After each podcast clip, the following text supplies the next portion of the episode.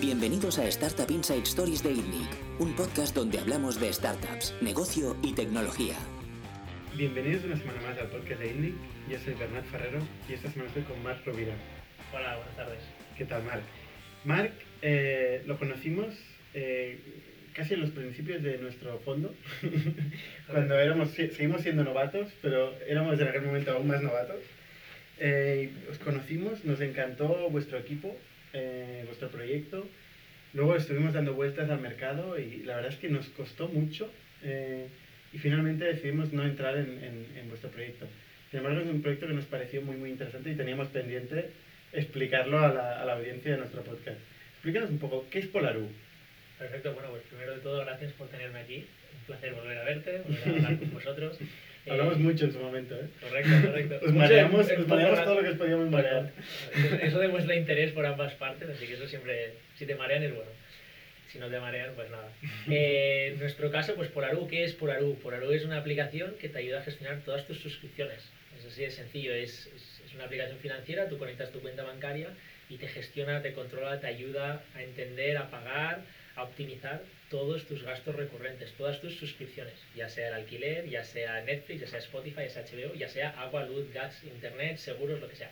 Todo lo que sea recurrente lo centralizas y lo gestionas todo a través de Polaru sin tú tener que hacer nada. Netflix también, eso es nuevo. Correcto. eso ha cambiado. Aquí es donde está también el, la evolución del producto. O sea, Polaru empezó con esta idea en mente, obviamente, pero lanzar al mercado todo esto a la vez es muy complicado a la hora de lanzar dijimos, ostras, ¿qué lanzamos que sea diferencial para testear? Al final tienes que lanzar al producto, al mercado cosas que sean diferenciales para testear, que, tenga, que, tengan razón de ser, razón de ser y que la gente lo quiera. Entonces nosotros lanzamos el producto al mercado ahora un año, año y pico, con una idea muy clara que es testearlo diferencial. Y ahí es donde empezamos con agua, luz, gas, internet, que es lo más farragoso, es lo del hogar, es, perdón por la expresión, es una mierda. Y ahí es donde lanzamos y ahí es donde nos conocisteis. Sin embargo, por desde el principio el objetivo era gestionar todos los gastos recurrentes. Y ahora es donde por fin podemos decirlo, ya estamos desarrollando un producto y a final de este año veréis las novedades, que es gestionar absolutamente todos tus gastos recurrentes de tu cuenta bancaria. ¿Cuál es el problema que resolvéis? El problema... ¿Y de quién? ¿Quién lo tiene? El problema no quiero decir lo tiene todo el mundo, porque no todo el mundo tiene el problema. El problema lo tienen aquellas personas que, uno, aprecian mucho su tiempo, mucho más que ahorrar un euro al año o un euro al mes, y que están hartas se sienten sin poder y se sienten sin ganas de tener que llamar a todos los proveedores, a tener llamadas de endesas, de eh, electricidades, de internet, ostras, no sé lo que he pagado, ostras, me importa, no sé cuántas suscripciones tenga, ostras, se me va el dinero al final del mes y no sé en qué me lo he gastado. Y esto de ver, ostras, sí, he gastado 5% en cafés y 3% en transporte está muy bien, pero más del 50% de tus gastos en la cuenta bancaria mensualmente, estamos hablando de más de 700 euros al mes, son en gastos recurrentes en suscripciones, agua, luz, gas, internet, alquiler, hipotecas, seguros de coche, seguro de motos, Netflix, Spotify, HBO, Disney Channel. Todo esto es lo que se lleva la el gran porcentaje de nuestros gastos recurrentes. Y no tener control sobre esto está demostrado que es una de las causas más importantes del mundo de enfermedades mentales. El control financiero y la, esa ansiedad de no saber, ostras, no voy a llegar a final de mes y no sé cuándo me vienen las facturas porque no tengo ningún control. O sea, al final eh, eh, estáis ofreciendo una herramienta para controlar tu gasto. O sea, vendría a ser parecido a Fintonic, que hemos tenido a Lupina aquí en el podcast hace unas, unas semanas. Correcto. Enfocado sobre todo a los gastos recurrentes. ¿Cuál es la diferenciación o cuál es nuestro enfoque por ahí? Nosotros dentro de los gastos recurrentes no solo te informamos, creemos mucho que informar a las personas de las cosas pasadas, porque no puedes informar del futuro, es bastante complicado, pero informar del pasado está muy bien pero ¿y qué más? ¿En, qué, en la sociedad en la que vivimos hoy en día, ¿qué más quiero? Como usuario, volviendo a tu pregunta, ¿qué más quiero? Yo no quiero que me informes de mi pasado, está muy bien que me informes de mi pasado. Yo quiero que me ayudes a, a predecir y a gestionar mi futuro. ¿Cómo lo hacemos? Como tenemos los diferentes proveedores conectados y sabemos qué servicios son los más óptimos, los menos óptimos, dentro de cada uno de los, de los servicios recurrentes que el cliente tiene, nosotros entramos manualmente, automáticamente y hacemos todo el proceso entero end-to-end de contratación, optimización y bajar los precios de todos los, los, gastos recurrentes que las personas tienen. Haciéndolo todo, el cliente no tiene que hacer absolutamente nada. Es decir, pero esto sí que es de las utilities, no vais a bajar el precio del alquiler, ¿no? No, de alquiler no. ¿De qué proveedores podemos? Pues como más, como más vamos creciendo y como más valor ven los proveedores, más vamos conectando. A día de hoy tenemos electricidad, gas, internet, móvil, hemos cerrado empresas de seguros y la idea es poco a poco todos estos gastos que nosotros podamos optimizar, meterlos en la plataforma y ayudarte a pagar menos para que puedas vivir mejor. O sea, vosotros os encargáis de ver qué conexión de ADSL tengo y saber si es la más barata que hay en el mercado. no vamos tanto por precio, miramos si es la más optimizada a tu consumo. Entonces, lo que tú tienes es una empresa que se llama Polaru, que lo que tienes es un grupo de expertos que te mira todos tus gastos recurrentes y, y te dice si están adaptados a tu consumo. Tú a lo mejor estás con Vodafone y tienes una tarifa genial. No es muy probable, pero puede ser. ¿Qué es lo que pasa? Tenemos muchísima gente que tiene empresa- eh, servicios de electricidad que nos pide, ostras, quiero ahorrar en electricidad. Y le decimos, oye, ¿te das cuenta que tienes un servicio de mantenimiento cada mes de 6 euros? Ostras, pues no tenía ni idea. Tu electricidad ya es barata con el proveedor que estás. Lo que es que tienes un servicio adicional que no te has dado ni cuenta. Con, telefoni- con telefonía. Ostras, tengo tres líneas de móvil. Ostras, estás optimizado, estás bien, estás pagando lo que te toca, no puedes bajar más. ¿Quieres cambiar de empresa y buscarlo más, más, más, más, más barato? Vete a Rastreator, vete a Selectra, que seguro que te encuentran lo más, más, más barato. Pero hacer esa gestión será súper frustrante. Tendrás que llamar por teléfono y te estarás tres horas. Con Polaru, simplemente nosotros te plasmamos lo mejor por tu consumo. Obviamente el precio es un factor súper importante, el precio. eh, pero no Os es huyendo todo. un poco de precio, ¿no? Correcto. Nosotros creemos que el precio es un factor, pero es uno de tres. Nosotros buscamos en nuestros proveedores tres valores que hemos identificado con nuestros clientes, eh, que es lo que más les gusta, que es uno, que el precio sea súper competitivo, obviamente. La- el- casi el 80-90% de las veces que alguien viene con nosotros le ofrecemos un precio más barato. Pero el driver principal no es el precio, es el precio combinado con valores adicionales. ¿A qué me refiero valores adicionales? Dependiendo de la vertical, seguros, eh, internet, agua, eh, mantenimientos, lo que sea, la gente busca una conexión a día de hoy con el proveedor. Y no hablo de una conexión de, oh, me encanta este proveedor porque son, yo qué sé, porque me gusta la- la- el director general, sino porque, ostras, esta empresa es renovable. Esta empresa cree en el medio ambiente. Esta empresa es la, la número uno cinco años seguidos en atención al cliente. Esta empresa es la mejor porque aporta a la sociedad. Por ejemplo, HomeServe, que es uno de nuestros proveedores. O sea, buscamos esa conexión más allá del precio. Y Claro, además... Esto depende de cada cliente, ¿no? Correcto. De cada usuario. Correcto. Y entonces el punto tercero es la tecnología. Que sea una empresa en la que nosotros podamos hacer toda la gestión y que el cliente vea que todo lo que quería hacer, que antes le dedicaba horas y horas al teléfono, ahora se hace con un botón, con un clic en la aplicación de Polaroid. ¿Tantas horas dedican al teléfono? La frustración de nuestros clientes, la máxima frustración es no tantas horas al teléfono, sino las horas de gestión. Ostras, ahora he visto facturas que no sé qué es, a la que me intento poner para entender la factura de agua, de gas, de internet, de seguros, de lo que sea, no sé dónde lo tengo, no sé dónde tengo que llamar. Tengo un problema, no, no sé dónde está la información, a quién contacto. Ahora me han llamado a los de Endesa y me ofrecen una cosa de seis meses y de aquí seis meses me tengo que poner la alarma porque se me caduca la oferta. El de Vodafone lo mismo. La gente tiene un cabreo y unas malas leches, que ayer hablando con un cliente mío me dijo, ostras, es que lo que me gusta con vosotros es que lo tengo todo con vosotros y sé que vosotros, un grupo de profesionales totalmente independiente, eh, os encargáis de estar encima de mis facturas. Es decir, el tiempo que yo tendría que dedicar. Que hay gente que le dedica y por eso se cabrean, y hay gente que simplemente no le dedica nada y sabe que paga y se olvida y está hasta los huevos porque pff, ni caso, pero se siente mal, porque sabe que tiene que mirar sus finanzas personales. Entonces, este apartado nosotros le ayudamos y te damos esa tranquilidad de que, oye, tienes una, una aplicación detrás que te ayuda a mirar todos tus gastos recurrentes, a gestionártelos, a optimizártelos y si tú quieres pasarte a premium, unificártelos todos en una sola tarifa. Este cliente que te decía esto ayer, lo grabaste, entiendo, y lo pusiste en la foto, ¿no?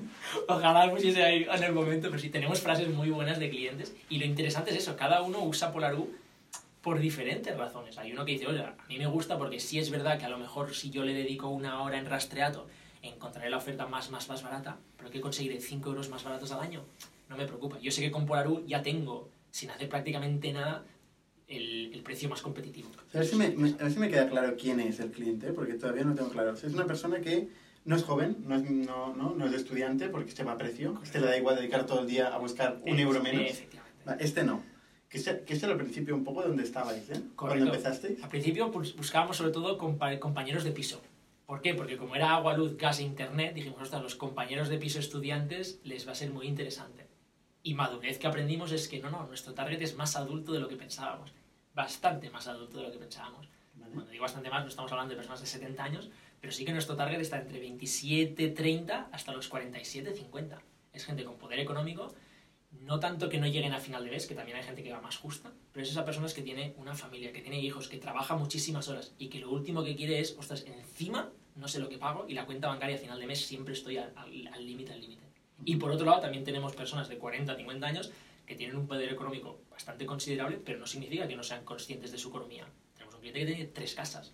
Ostras, me gustaría saber las tres casas que pago y en lugar de tener que hablar con 6, 7, 8, 9 proveedores por cada una de las casas, lo tengo todo centralizado, gestionado, organizado, bien optimizado en la aplicación de Polaro. Vale. O sea, de, de- has dicho de, de 27 a 45 años. Ujú. Una persona con poder adquisitivo eh, y que quiere convenience, comodidad. Correcto, Está buscando comodidad correcto, y control, digamos, ¿no? Y vosotros ofrecéis esto. correcto. Cuando nos conocimos, eh, parte del pitch era em, la oscilación eh, mensual en, la- en los gastos. Ujú. O sea, había meses que podían cargar más y menos y vosotros estabilizabais este gasto eh, con una tarifa siempre previsible mensualmente Correcto. hasta final de año. ¿Esto ya no es así? Esto está así en el modelo premium. Todo esto de informar al cliente y dar una aplicación donde pueda ver todos sus gastos recurrentes es la aplicación gratuita. Además, totalmente gratuitamente para el cliente, nosotros te podemos optimizar cada uno de los servicios buscándote mejores tarifas, mejores proveedores, el que se adapta a tu perfil, todo esto totalmente gratuito. Y si tú además decides pasarte a la versión premium, ¿qué significa la versión premium? Que cogemos todos tus gastos recurrentes y, como bien has dicho tú, te los unificamos en una sola tarifa mensual. Para que en lugar de tener que pagar agua cada tres meses, gas muchísimo en, vera- en invierno y poco en, en verano, y electricidad, bueno, va subiendo y va bajando, tú puedes tener una, una- como si fuese una tarifa plana durante 12 meses. ¿Por qué digo como si fuese una tarifa plana? Porque al cabo de 12 meses, si tú has decidido tener el eh, la electricidad o el gas encendido todo el año, al final del, del año tienes que pagar la, la diferencia que te, falta, que, que- que te falta por pagar. ¿Cuál es lo bueno? Que no hay penalidad por pagar más, ni nos quedamos nosotros el dinero por pagar menos, por, por consumir menos, cosa que hay empresas eléctricas que sí que hacen esto. Nosotros al final de año, si debes 100 euros, debes 100 euros al proveedor. Por lo tanto, a través nuestro, nosotros te sirve de vehículo para pagar al proveedor. ¿Que te han sobrado 100 euros? Son 100 euros que tienes en la aplicación de Polaru, que son tuyos, que son cash. Lo puedes hacer cashback, lo puedes eh, eh, bajar a tu cuenta bancaria, lo puedes invertir para el siguiente mes, puedes hacer lo que quieras con ese dinero. Es tu dinero totalmente y nosotros no nos llevamos comisión de eso. ¿Y esto es una cosa que, que se pide mucho? Sí. Esta, tari- esta tarifa. Sí, y lo más interesante, y volviendo al buyer persona, que para mí es fundamental entender quién utiliza la aplicación, hemos encontrado esta convenience tanto en gente que va bastante apurada de dinero durante el mes, como gente que tiene 3, 4 y 5 casas, cosa que el flujo, el flujo de caja le trae sin cuidado. Pero esa conveniencia de, ostras, en mi cuenta bancaria tengo una línea y ya sé que lo tengo todo hecho en una suscripción de suscripciones. Pago 200, 300, 400 euros al mes y simplemente me olvido. Y sé que por Aru automáticamente me va revisando todos mis contratos y me los va mejorando sin yo tener que hacer absolutamente nada. Si esto es un pain grande, debería haber otros players en el mundo que están solucionando este mismo problema. Correcto. ¿Quién es la competencia que tenéis? En Inglaterra hay cuatro o cinco proveedores específicamente solucionando el mismo pain como nosotros, o sea, competidores directos y competidores indirectos en Inglaterra, solo Inglaterra, un país relativamente pequeño, hay 50 en tema de finanzas. Algunos lo atacan desde un punto de vista más neobanco, algunos lo atacan desde un punto de vista más aplicación financiera e informativa, algunos lo atacan más como nosotros, que es la gestión de suscripciones. Por ejemplo, Emma App, eh, luego hay Monisi, que es más un neobanco, luego hay Olivia, que es uno de inteligencia artificial de, Estados Unidos, y en Estados Unidos el player más grande antes era Mint, que al final lo compró Intuit, luego hubo Simple, que lo acabó comprando el BVA, luego ahora hay Albert, que es una aplicación financiera, eh, súper inteligente, con cosas muy interesantes, y el más parecido es Truebill. Truebill es el monstruo americano que trabajan justamente en, en la misma situación que nosotros. En Europa no hay nadie, entonces nosotros estamos tirando el carro de conseguir ser el primero en Europa en hacer todo el tema este de gestión de suscripciones. Es que, bueno, Mint y tal, al final son herramientas de consumer finance de- que te permiten tener analítica de tus gastos en general, suscripciones y no suscripciones. Correcto. Igual que FinTonic. Correcto. En cada uno se diferencia en una cosa específica. Fintonic al principio, Lupina, si me equivoco, por favor, corrígeme, corrígeme. Fintonic al principio te decía, oye, yo te informo de todos tus gastos, pero con esta información lo que ayudo es a cogerte un préstamo, o el credit scoring o el Fintonic, el Fintonic score. La parte inicial de... de- Bueno, algún sitio tiene que haber un negocio, ¿no? Correcto. Ahora entraremos. Ahora entraremos. Entonces, cada uno, la parte inicial de informar de tus gastos financieros, esto lo podemos hacer todos, porque conectando con tu login bancario puedo extraer de nosotros también, te podemos extraer todo lo que tú gastas, porque con el login bancario extraes todo lo que quieras. La idea es en qué te diferencias. Y nosotros nos estamos diferenciando con la gestión end-to-end entera de las suscripciones, de los gastos recurrentes. No solo informarte de los gastos recurrentes, sino gestionártelos completamente, en detalle, y si quieres cambiar y optimizar, te lo hacemos también. Y la parte financiera es que si quieres la estabilidad. Vale. yo creo que queda claro el, valor y un poco el usuario vuestro. Entonces, em, ¿cómo capturáis este valor? ¿Cuál es el modelo de negocio que tiene Polaru? Perfecto. El modelo de negocio por Aru es bastante sencillo. De cara al cliente tenemos la aplicación gratis y la aplicación premium. La aplicación premium pagas una tarifa mensual porque nosotros te gestionemos todo tu cash flow. Eh, y por el otro lado, por el tema de los proveedores. Tú vienes y nosotros te analizamos que estás con un proveedor, nosotros te, proponemos todos los proveedores con los que trabajamos y tú selecciones el que selecciones, que al final es súper importante, la decisión de con qué proveedor se va la tiene el cliente, nosotros nunca te obligamos a ir a un solo proveedor, en cada una de las verticales tenemos como mínimo tres proveedores, el cliente elige el que quiere y ahí nosotros cobramos una comisión del proveedor final, De los tres. de los tres, de los cuatro, de todos los que tengamos. ¿Vale? De la parte que cobráis directamente al, al consumidor, ¿qué, qué, qué porcentaje de gente, de los usuarios, es premium y qué porcentaje no paga? Vale, la- el ratio de porcentaje premium a los que no es un 4 o 5%. Ahora hemos conseguido en unos momentos específicos de conversión llegar al 8%. O sea, el 5% de la base de usuarios vuestra paga cada mes por esta convenience. Paga cada mes por este convenience y nos da el dinero de gestión, que son unos 200 euros de media, cada mes para que le gestionemos el dinero. Estamos teniendo un GMV de unos 50.000 euros al mes y el año pasado en total conseguimos 750.000 euros de GMV, más el porcentaje que... ¿Cuánto? ¿Cuánto? ¿Cuánto has dicho? En total hemos, estamos, gestionando de hoy unos 750.000 euros. Y cada, y cada mes sumando, efectivamente. 750.000 euros al mes. No, en total. Desde que lanzamos en junio del año pasado este producto específico, esta parte con la parte más parecida a lo que hay ahora. ¿Qué es GMV?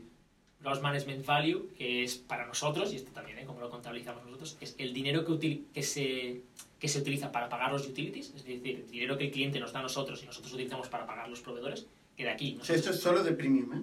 esto es solo de premium, efectivamente. Esto es dinero que el cliente, si le calculamos que su tarifa son 200 euros al mes en agua, luz, gas, internet, seguros y lo que sea, este dinero es el dinero que el cliente deposita en su cuenta de Polaru y esta cuenta de Polaru utiliza este dinero para pagar los utilities. Este dinero nosotros no nos llevamos tajada. Encima de esto, nosotros nos llevamos la comisión de, de premium, que el año pasado cuando lanzamos eran 2 euros al mes.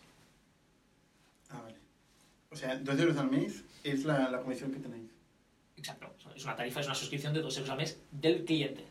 Vale, vale. Y por otro lado, O sea, este GMV no lo tocáis. nada, es prohibido. Está, no prohibido por éticas, que prohibido por ley. No podemos tocar este dinero. GMV, dices que es gross eh, managed. Management o Managed Value. También se llama GTV.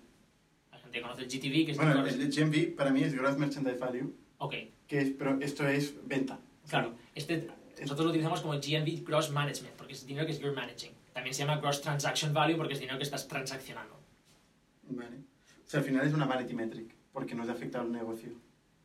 No nos afecta el volumen, o sea, el- no nos afecta en el sentido de que nosotros cobramos un porcentaje de este, de este GMV y lo interesante de este GMV es que como más crezca, No, pero he dicho que es 2 euros al mes.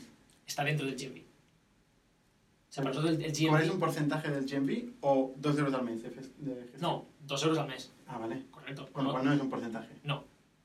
Pero de esto del GMV vemos que si crece o no crece y lo dividimos por el número de usuarios, podemos entender cuánto dinero estamos gestionando, gestionando por cliente y por tanto qué poder tenemos sobre el, qué poder en el buen sentido de la palabra sobre el cliente. Si yo de- cada mes estoy gestionando 200 euros por cliente, cuando una, una ge- unos gastos recurrentes están en una media de unos 1000, ostras, el 20% del dinero que la persona tiene cada mes depende de mí.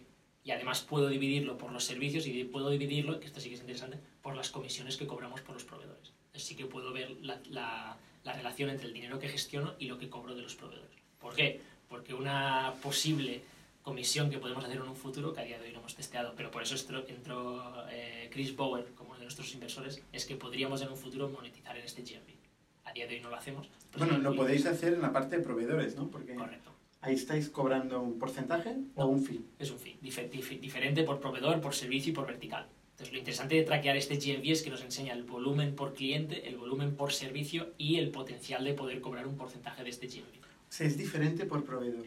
Las comi- el comisionado sí, Y eso lo que genera es un incentivo perverso de mostrar uno versus otro. efectivamente. Y Eso es una cosa que discutimos con Lupina en Fintonic y, y decía, no, nosotros eh, tenemos un fee exacto para todos los proveedores, para evitar la tentación del conflicto de interés. Esto está súper bien pensado. Nosotros, por nuestro lado, a día de hoy, por el volumen que tenemos, cuando vas a un proveedor te dice, oye, estas son las condiciones, las tomas o las dejas. En un futuro, nuestra idea, obviamente, es poder estabilizar esto y tú tener el poder de negociación. Y además aquí entra un tema de ética de valores de empresa. Nosotros es una aplicación que lo que hace es ellos hacer el cálculo de las propuestas al cliente. Como te he dicho al principio, nosotros no decidimos por el cliente, decide el cliente. Entonces nosotros le presentamos las diferentes opciones y el cliente es el que tiene el clic final. Que tienes este tema perverso, efectivamente podrías llegar a hacerlo, pero entonces el cliente pierdes la confianza con el cliente y el cliente se te va y te deja de utilizar. Entonces puedo utilizarlo si me servirá muy, muy, muy corto plazo, a la que el cliente se entere, se pirará y me quedaré sin cliente. Entonces tampoco no... Oye, y el hecho de que tengáis eh, proveedores de todo tipo, ¿no os marea? ¿No sois un marketplace de todo? Ok, es una muy buena pregunta. Sí y no. No nos marea.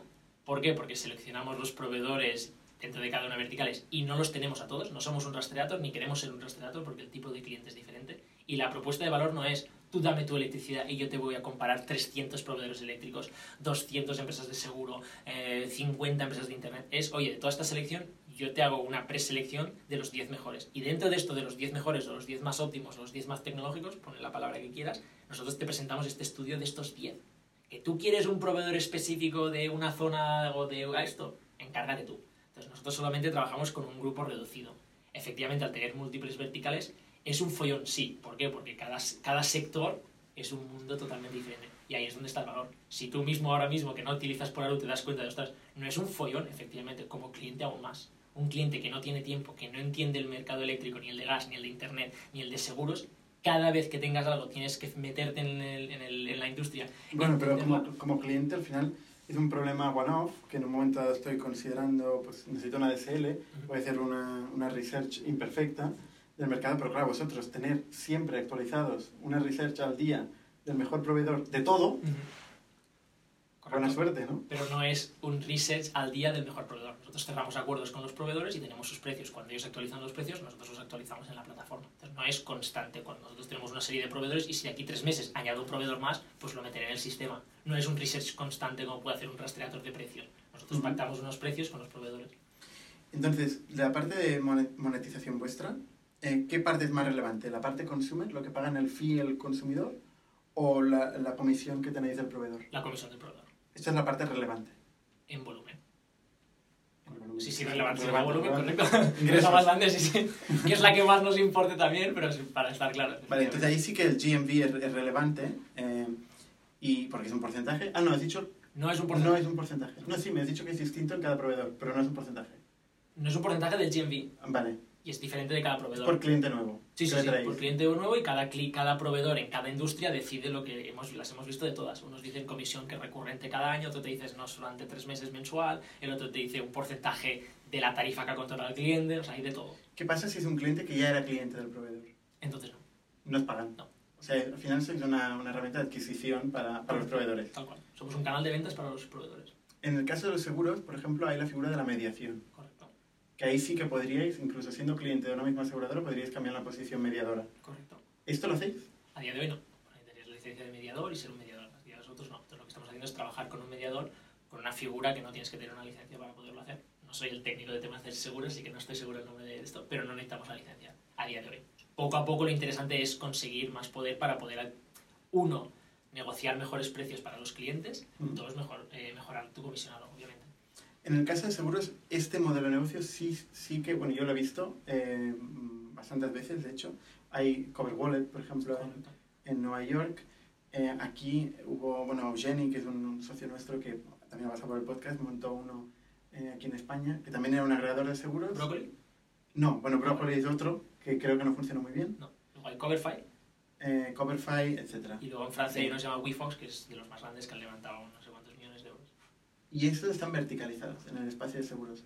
Vosotros incluís también el espacio de seguros. Sí, pero sin la verticalización. Es decir, nosotros buscamos, nuestro cliente busca más, más servicios y menos proveedores, y WeFox es menos servicios, más proveedores. Rastreadores, todo. Muchos servicios, muchos proveedores, pero porque el rastreador se queda en solamente informarte y tienen esta búsqueda constante.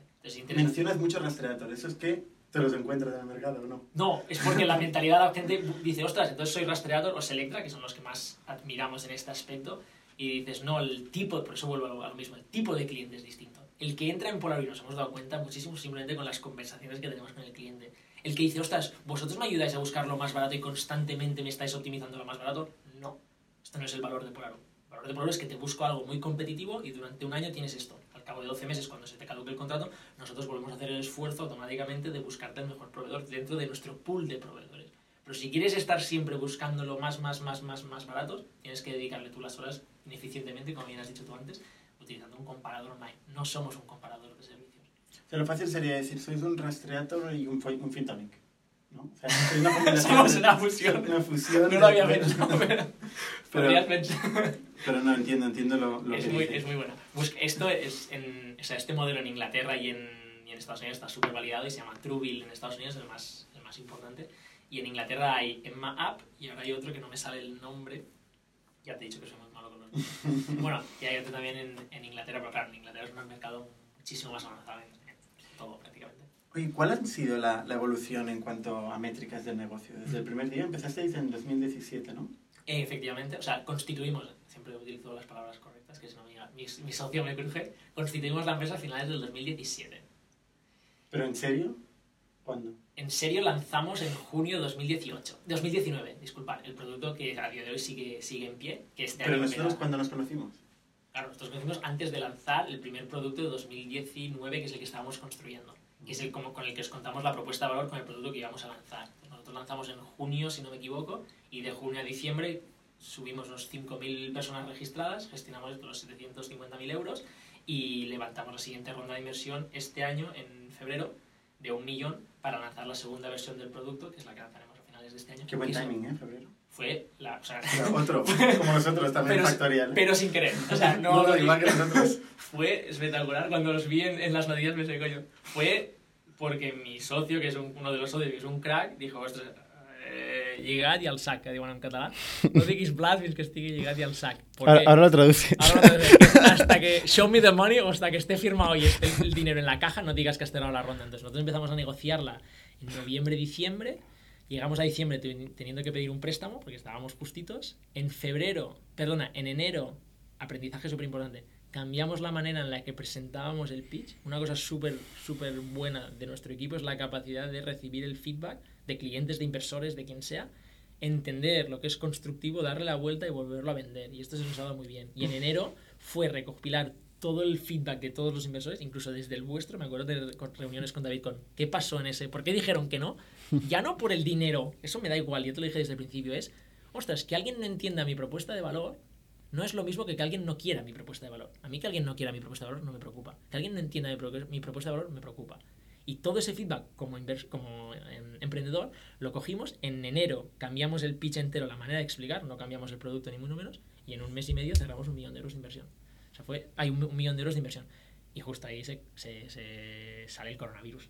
No fue por culpa nuestra ni, ni lo teníamos planeado. Y ahora es justo con este mi- millón estamos haciendo la segunda versión del producto, que es la que ya incluirá todo lo que queríamos desde, desde un inicio.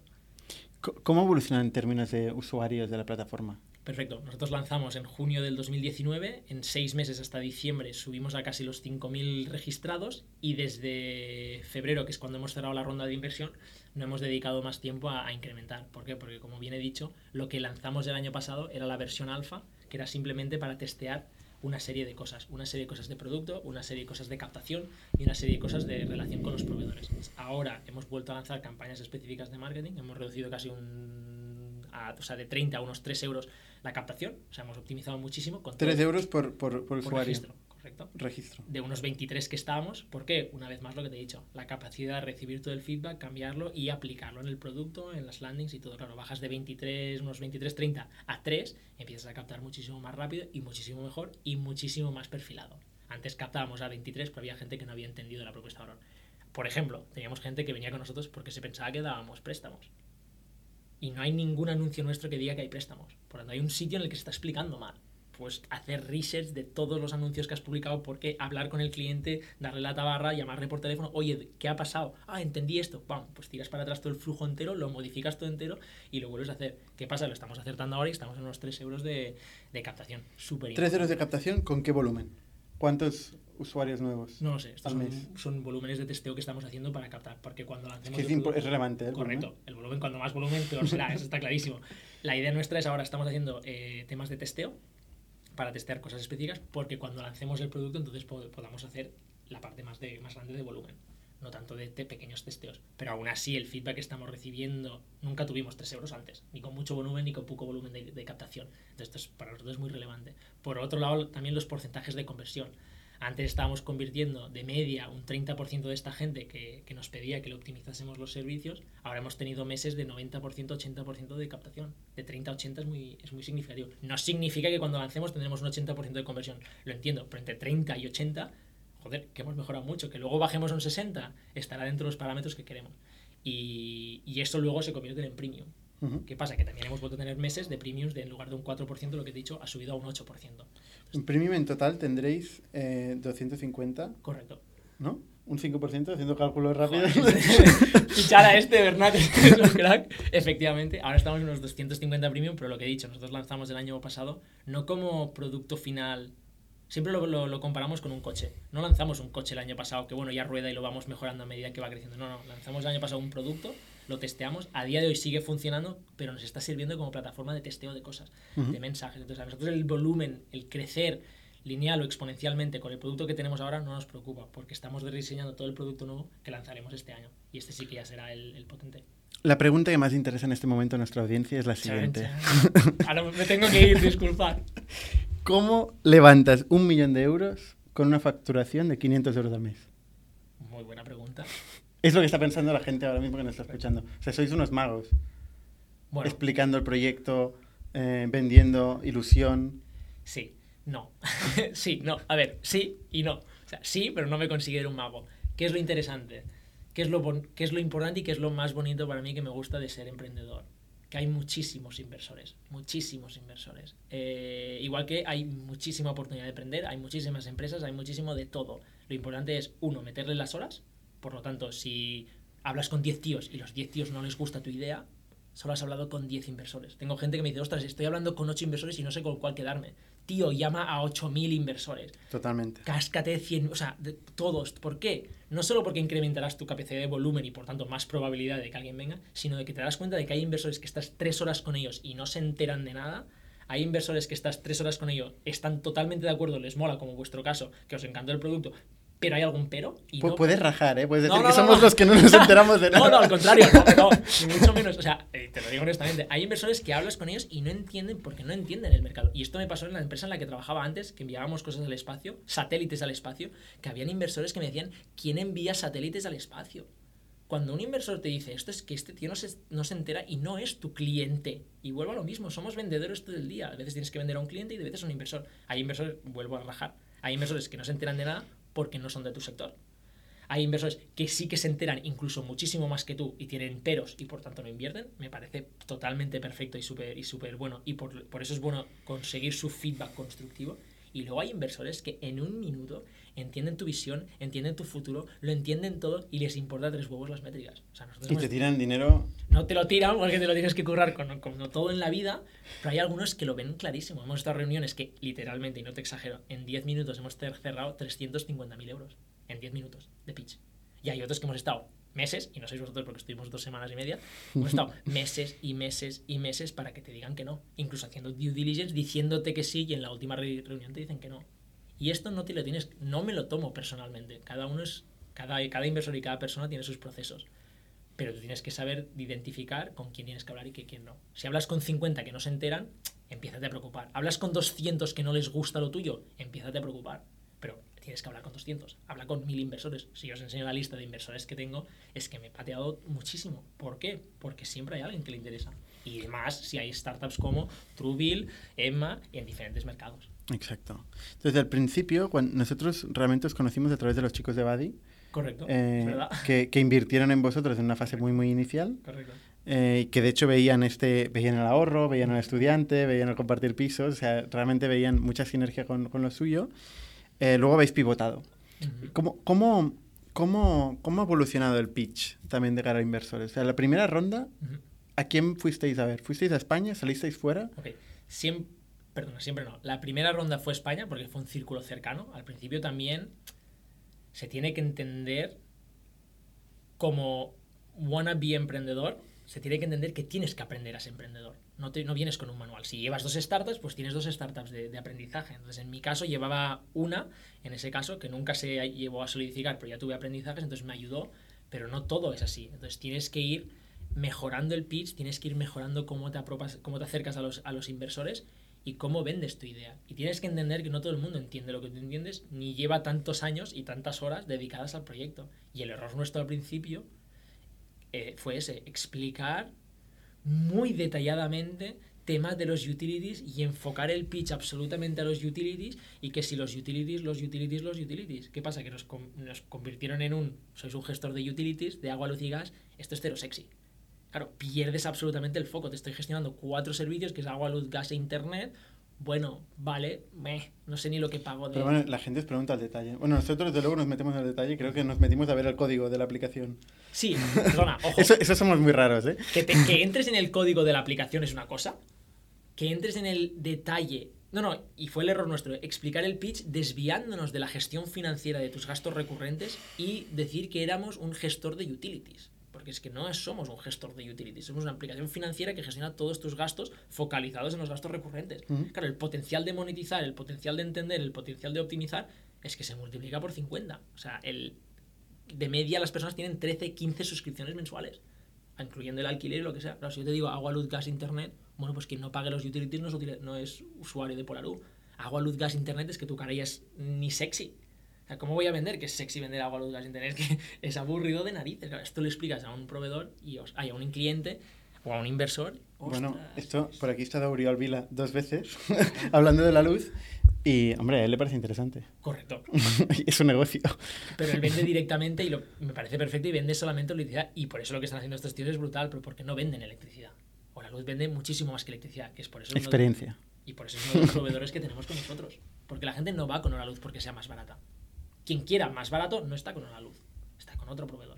Entonces Hora Luz te vende una experiencia y por eso Hora Luz, es uno de nuestros proveedores, igual que muchos con la misma filosofía o, o filosofías similares a Hora Luz. Así que, Uriol, gracias. Este último millón de euros lo levantasteis con, con Chris Bower. Eh, Chris Bower es, es fundador de, de Adyen, Adyen Payments, correcto. eh, que es uno de los grandes también negocios en Europa, que ha sido Unicorn, si no me equivoco, ¿no? Sí, sí, el otro día salió una lista en LinkedIn de las 50 mejores inversiones en la historia del venture capital. Google es una de ellas, Facebook es una de ellas, Adyen Payments es una de ellas. Ujú. Es brutal lo de Adyen Payments y lo de Chris, que fue uno de los fundadores. ¿Cómo, ¿Cómo lo conocéis? A través de un inversor que no invirtió. Por eso, otro aprendizaje es eh, siempre ten contacto con esas personas que te han aportado valor en tu, en tu relación. Te hayan dicho que sí o te hayan dicho que no. Y por eso estoy aquí, Bernat. Creo que es muy interesante por nosotros, por nuestro lado, ¿eh? haber mantenido una muy buena relación. Estuvimos con un inversor que es Target Global, estuvimos bastante tiempo hablando con ellos eh, y al final nos dijeron que no. Podríamos haberlos enviado a la mierda. Y no fue así, repito, que a mí que me digan que no, no me preocupa. A mí lo que me preocupa es no entender el por qué han dicho que no. Y también os lo dije, ostras, ¿por qué nos habéis dicho que no? ¿Qué habéis visto? ¿Qué no habéis visto? ¿Qué habéis entendido? ¿Qué no habéis entendido? Hablando con Lina, estuvimos, que es, una, es la directora de inversión de Ujú. Target Global, un fondo muy grande europeo, estuvimos hablando con ella y ella nos dijo sus razones por las cuales había dicho que no. Perfecto, pero subimos, seguimos hablando con ella. Oye, hemos mejorado esto, oye, ¿qué te parece? Y ella está encantada. Y ella nos presentó a Chris Bower. ¿Por qué? Porque dijo, oye, creo que puede encajar. Chris Bower entra muchísimo antes que nosotros, puede haber encaje. Nos sentamos con Chris Bower y hubo un encaje de ¿Os filosofía. cruza un email? Nos cruza un email. ¿Tú viajas? No, él vive aquí en Barcelona. Ah, vi aquí en él vive aquí, Barcelona. trabaja aquí al lado. Ah, vale. Tiene diferentes startups. También Eso vive en ayuda. Andorra. Eso ayuda. y hablamos con él y literalmente fue venir a ver. Amor a primera vista. Amor a primera vista, por ambos lados. Y ya no hablo del, del dinero, ¿eh? porque no se habló de dinero en ningún momento de la reunión. Y luego más adelante sí, y, ostras, pues que gracias. Eh, pero fue, ostras, entiende la filosofía, entiende la visión, entiende el GMV. Y dije, coño, es que podéis monetizar en el GMV. Que esta es la clave, estás gestionando mínimo 200 euros al mes de cliente. Esto tiene mucho poder. Y también Plug and Play, que entró en la ronda anterior, que es un fondo de, de Silicon Valley, también lo vio por ese aspecto. Estás gestionando mensualmente eh, los gastos recurrentes. Airbnb gestiona tu dinero una vez cuando alquilas una habitación. Imagínate gestionar todos tus gastos recurrentes cada mes de una misma persona. Es que el poder que tienes, de, de- el poder que tienes sobre esa persona es súper interesante.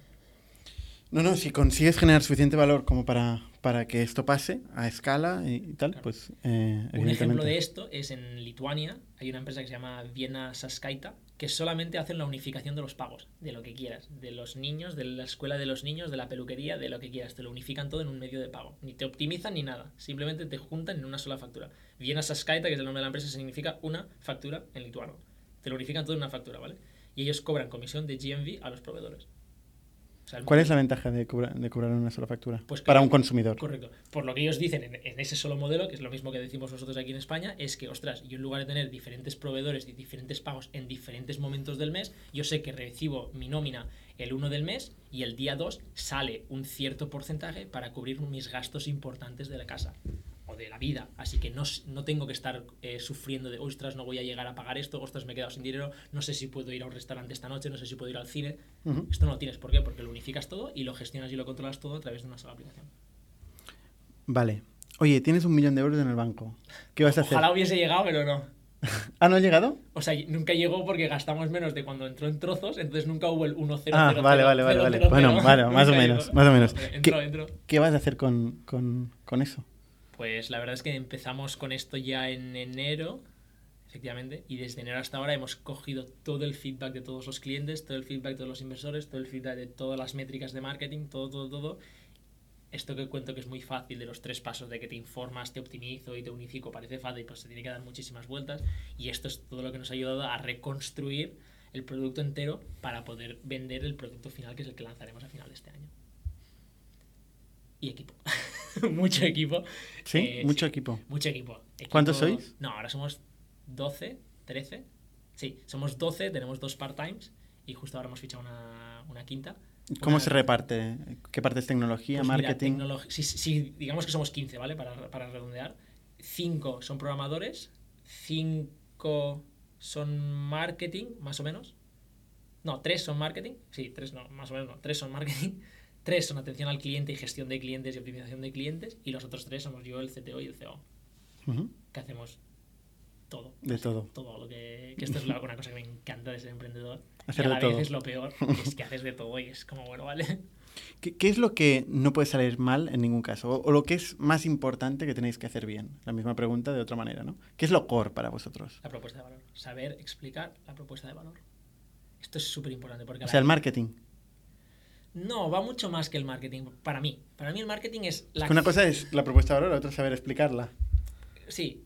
O sea, para mí el marketing es el punto final. Es cómo el cliente lo ve. Que también, que también es súper importante, ni mucho menos. Y es parte de para la propuesta de valor. Pero para mí es entender la coherencia de tu propuesta de valor. Todo. Cómo lo vendes, cómo se transmite, cómo se vive en la aplicación, cómo lo explicas al, al inversor, que eso es interesante, y al proveedor. Para mí esta parte es entender el pain del cliente y enamorarte de esa mala leche que el cliente tiene y por eso viene con Polaru. Entender todo esto y saberlo cuajar todo es que, bueno, me, encanta y creo que es lo, más, es lo más, más, más fundamental. Una vez tienes esto bien, entran los clientes y entran los proveedores. Eso sería el origen del negocio, digamos. Eh, estoy de acuerdo, esto es lo más importante. Pero dentro de, vamos a suponer que hay varios Polarus. Ok. Vamos a suponer esto, ¿no? Sí. Vosotros, ¿qué es vuestro fuerte? ¿Qué es vuestro core? ¿Qué es lo más importante como negocio? Vosotros, ¿qué tenéis que hacer? ok. O sea, la tecnología, el go-to-market. ¿qué, es lo más...? La experiencia del cliente. En el sector en el que estamos, la experiencia del cliente en la aplicación. Y es una combinación de, de marketing y tecnología, digamos. Exacto. Entonces, ¿qué es lo interesante? Que para mí la experiencia del, del cliente, ya sea usuario, ya sea el, el- cliente premium, la experiencia que tiene dentro de la aplicación, el- por eso es importante el feedback que estamos recibiendo de nuestros propios clientes y de los que no son clientes, aún más importante, esto es fundamental. Porque el error en el que podríamos caer, no digo que, que otras startups lo hagan, ¿eh? es que te puedes acabar yendo a enamorarte de una parte tecnológica, de una parte de marketing, de unos mensajes y pierdes la esencia de por qué la persona se ha dado de alta en Polaru y por qué sigue en Polaru. Al ser un servicio recurrente y no es one time deal, es decir, una vez lo vendes a ese cliente lo tienes contigo locked hasta que él decida irse y volver a pagar cada uno de los proveedores y volver a gestionar cada uno de los proveedores por separado. Por eso es fundamental la, la retención del cliente internamente y entender por qué quiere estar contigo. Y por eso es súper importante hablar con los clientes casi cada día. Eh, abrir mercados implica reunir otra vez todos los proveedores de otro mercado y tal. ¿Tenéis previsto abrir otros mercados? Correcto. Nuestra idea, lo interesante o lo difícil es que cada vez que abras una ciudad nueva o un país nuevo, tienes que hablar con nuevos proveedores. Propuesta de valor, como bien he dicho, nosotros no somos un Rastreator ni un Selectra, por lo tanto no tenemos que coger a todos los proveedores del mercado. Con tal de tener el Olaluz de Francia, el Selectra de Alemania, el Gana Energía de Francia, ya puedes dar servicio en, toda, en, toda, en todo el país. Por lo tanto, es, encontrar estas empresas proveedoras de servicios principales innovadores, tecnológicos y que hagan las cosas diferentes. Entonces, de golpe puedes estar en todo el país. De golpe. Que tienes que cerrar acuerdos. Efectivamente, tienes que cerrar acuerdos, pero tengo que cerrar uno por cada sector y poco a poco voy cerrando dos, tres y cuatro. En el B2C todo es posible, ¿eh? pero yo nunca he visto de golpe estar en todo un país. No, De golpe estar en todo no, un no, país. que puedo dar mi servicio en todo el país. Vale. ¿Por qué? Porque puedo dar electricidad en las Canarias, puedo dar electricidad en... ¿Por qué? Porque no lo doy yo el servicio.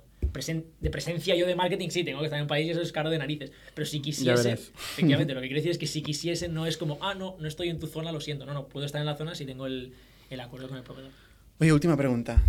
Em, Tú has emprendido con tu hermano, Sí, que efectivamente. este es un caso bastante curioso, ¿no? Bueno, o no, ¿eh? pero a nosotros nos sorprendió. O sea, em, ¿cómo es emprender con familia? A mí siempre contesto las preguntas como no sé lo que es emprender con familia y no sé lo que es emprender en general con un hermano. Yo sé, Marc Rubira, lo que es emprender con David Rubira.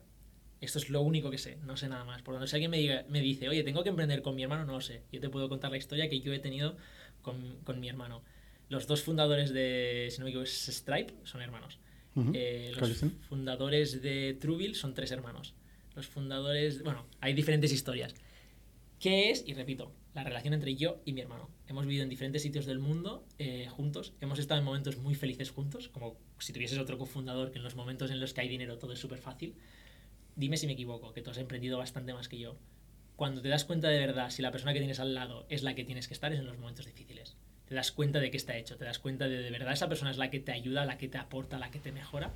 Y con mi hermano en este caso hemos hecho muchísimas cosas juntos muy duras, desde Ironmans hasta triatlones, hasta carreras de obstáculos, hasta muchísimos proyectos juntos y darte cuenta la persona que tienes en el momento más, más, más, más, más difícil, igual que Sergio, el otro fundador nuestro, es cuando te das cuenta, ostras, esta es la persona que quiero al lado. Y además, que es lo bueno, que hay un vínculo, supongo que al ser mi hermano, repito, no sé los hermanos, cada, cada persona tiene los hermanos que tiene, al ser mi hermano, la relación que tengo entre los tres hermanos es...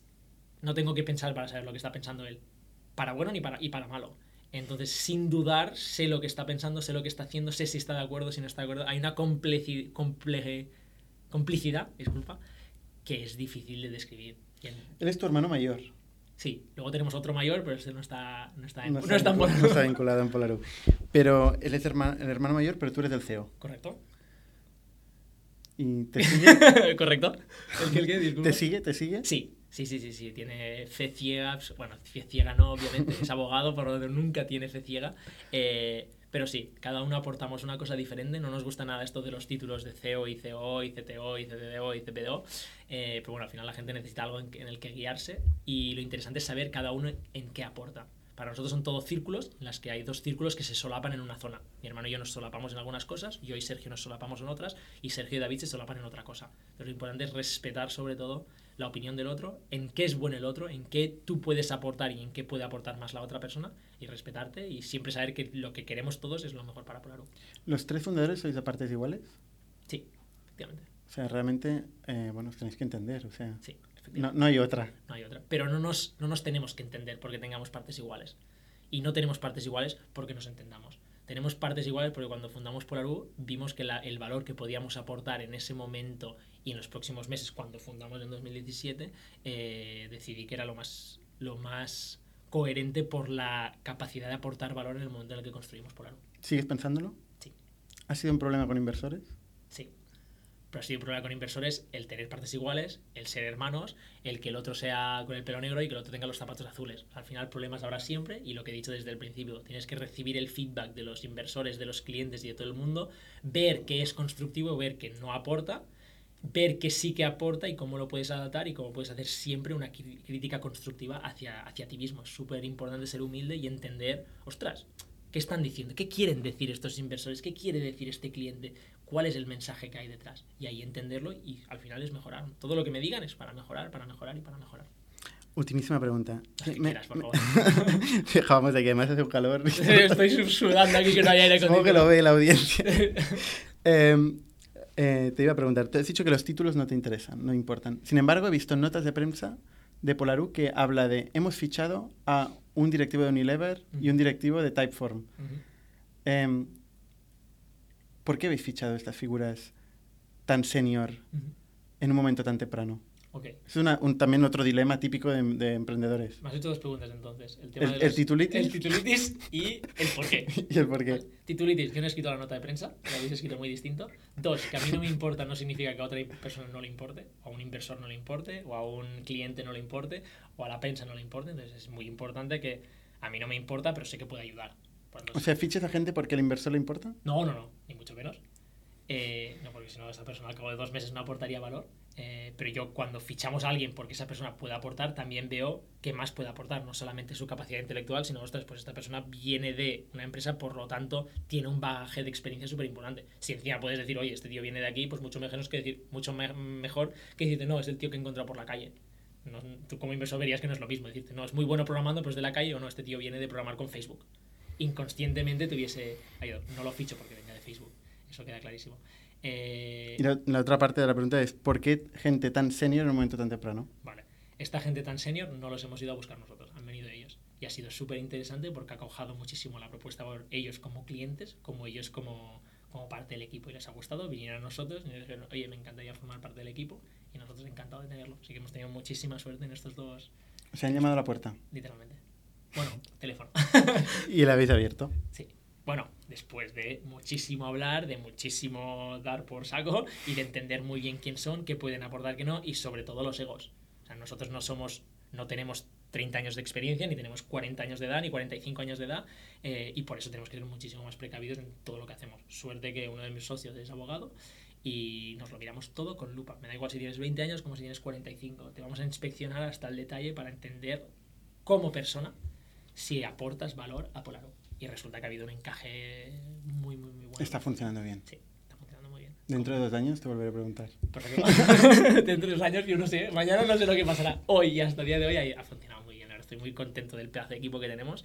Tanto de diferentes edades. Tenemos gente desde 20 hasta 45, creo, el más abuelo, Didier. Eh, y muy contento de todos. Cada uno aporta. ¿Qué, qué va a pasar en los siguientes años? O sea, habéis levantado 1,7 millones de euros. Sí. Eh, ¿qué- ¿Vais a levantar más dinero? ¿El objetivo es vender la compañía? No, nuestra idea es convertirnos en el proveedor más grande del mundo sin ser dueño de ninguno de los servicios y ayudar a las personas a gestionar sus gastos recurrentes para que puedan pagar menos y vivir mejor al fin y al cabo. Entonces nosotros vamos a crecer todo lo que podamos mientras a la vez tenemos un modelo de negocio rentable y que los unit economics salgan a cuenta. No somos nuestra filosofía no es voy a crecer mucho y luego ya monetizaré. Nosotros desde el día uno antes de constituir la empresa ya monetizábamos. Es algo que tenemos clarísimo y los inversores cada vez también se están dando cuenta de que, ostras, esto de monetizar y reducir el, el- el crecimiento, pero porque estás monetizando, también tiene muchísimo valor. Ahora, Ya son cinco preguntas más desde la última. ya- ya- ahora sí que es la última. Ahora sí que es la última y te dejo irte. Estoy. Eh, Endesa nos está escuchando y dice, me interesa, te ofrezco 15 millones de euros. ¿Para ¿Vendes? qué? 15 millones para comprarme. Para comprar por algo. ¿Vente? No, buena No, pregunta. no pero- vendes. No, han venido interesados, eh, no con 15 millones de euros, eh, y les hemos dicho que no. ¿Por qué? Y repito, puede ser muy, muy historia de cuento de hadas, pero porque no es lo que quiere el cliente. Pues ya está, ahora sí que te dejo respirar. si podemos respirar. Muchas gracias, Marc, y bueno, te iremos siguiendo. Te invitaremos en el futuro. Muchísimas gracias, Bernat, y muchísimas gracias a todos los que estáis oyendo. Hasta la semana que viene. Somos un ecosistema de startups tech de Barcelona, creadores de Camalún, Kipu y Factorial, entre otras. Ofrecemos más de 5.000 metros cuadrados de coworking a startups y organizamos eventos diarios para discutir negocio y tecnología hasta la saciedad. Desde ITNIC Fund invertimos en equipos con capacidad de construir grandes productos y negocios. ¡Te esperamos!